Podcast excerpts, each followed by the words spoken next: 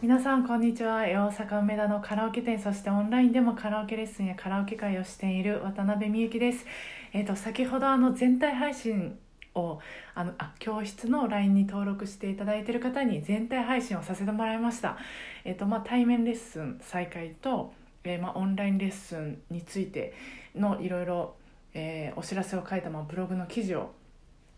ご案内させてもらいました。であのフェイスシールド姿の私を見てもらいましたか？なんかね結構 写真見るとウケるんですけど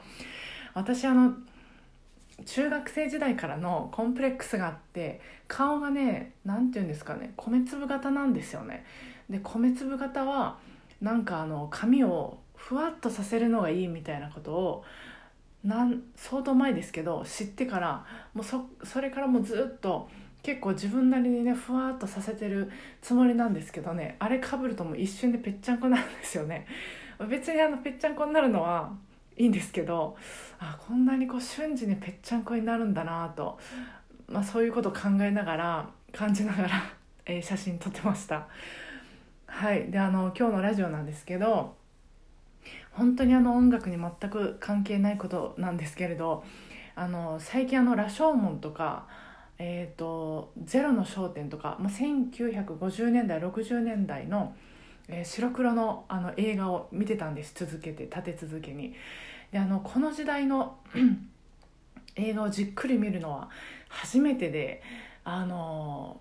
ものすごく時代の違いを感じたんですその登場される方たちのなんていうかその体の体が違うなっていうか体の使い方が違うっていうのかな。あのもちろんその今とは生活様式も違うからその所作とかはもちろん違うんですけどそういうところも違うけどもっと大きななんていうか人間がとその時代の人たちがもっとなんていうか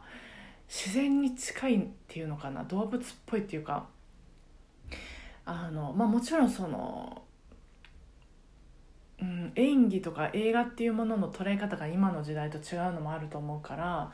演出とかなんか撮り方とかあのそういうのでも変わるのかなと思うんですけどちょっとそこら辺わかんないんですけどなんか全体的にその今の映画よりもなんかこう空気がなんかムンムンこうジメジメしてるっていうかいやすごいなって全然違うなと思いました。びっくりしました。あのよく声については言われるんですよね。昔はまあ昔って言ってもあの言葉が、えー発明される前ですよね。は、まあ、もちろん今みたいにチャットとか電話とか、まあ、そもそもその言葉がないんであの動物と同じようにその声だけで、えーいろいろと伝え合わないといけないのでもうその時代に生きてた人はもう今のその MISIA さんとか Superfly さんよりもものすごくみんなあの声を使い分けられてたって言われてるとあの学んだんですけどなんかあの、まあ、そこまでじゃないにしろそのほんの70年くらい前の映画なんですけどそういうなんかこう人間と自然が近いっていう感じをちょっとなんか感じたんですよね。で別にあのどっちの時代がいい悪いとかそういうことじゃないんですけどその本当にそんなに違うものなんやっていうのにびっくりしてで こう人間もこんなに変化するもんなんやなっていうのに、えー、と驚いてですね。でその時代、まあ、私の父親と母親が本当に幼少期であこんな感じの中で生きてきてたんやなとか、えー、と私のおじいちゃんおばあちゃんは10代20代でその頃はあこの映画の時代の頃は。あこんな時代をこうしこんなこういう時代で思春期をあの過ごしてたよなとかおじいちゃんおばあちゃんこう毎日この時代何を感じてこうどんなこと考えてたんやろなとか思うとあのまあ私歴史が好きなので、えーまあ、1950年ぐらいから今の時代までにその、まあ、何が日本で起こったのかっていうのはざっくり知識としては知ってるんですけどまああの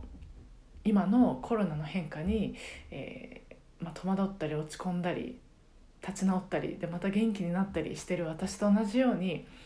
こうその時代に生きてる人がその時その時の結構大きな変化あったと思うんですよ。で私と同じように戸惑ったり落ち込んだりなんか立ち直ったりしてでまた元気になったりして生きてこられたんかなとそのね教科書とか読んだりすると知識としては入ってくるんですけど本当にこう人が生きてたんやなっていうのをそういうふうになんかちょっとこう感じてた一日でした。なんか全然話がまとまってないですけど大丈夫かな。まあいつもこんな感じですもんね。いや本当にいつも聞いてくださってありがとうございます。明日明日も、えー、お互いご機嫌に過ごせますように。今日もお疲れ様でした。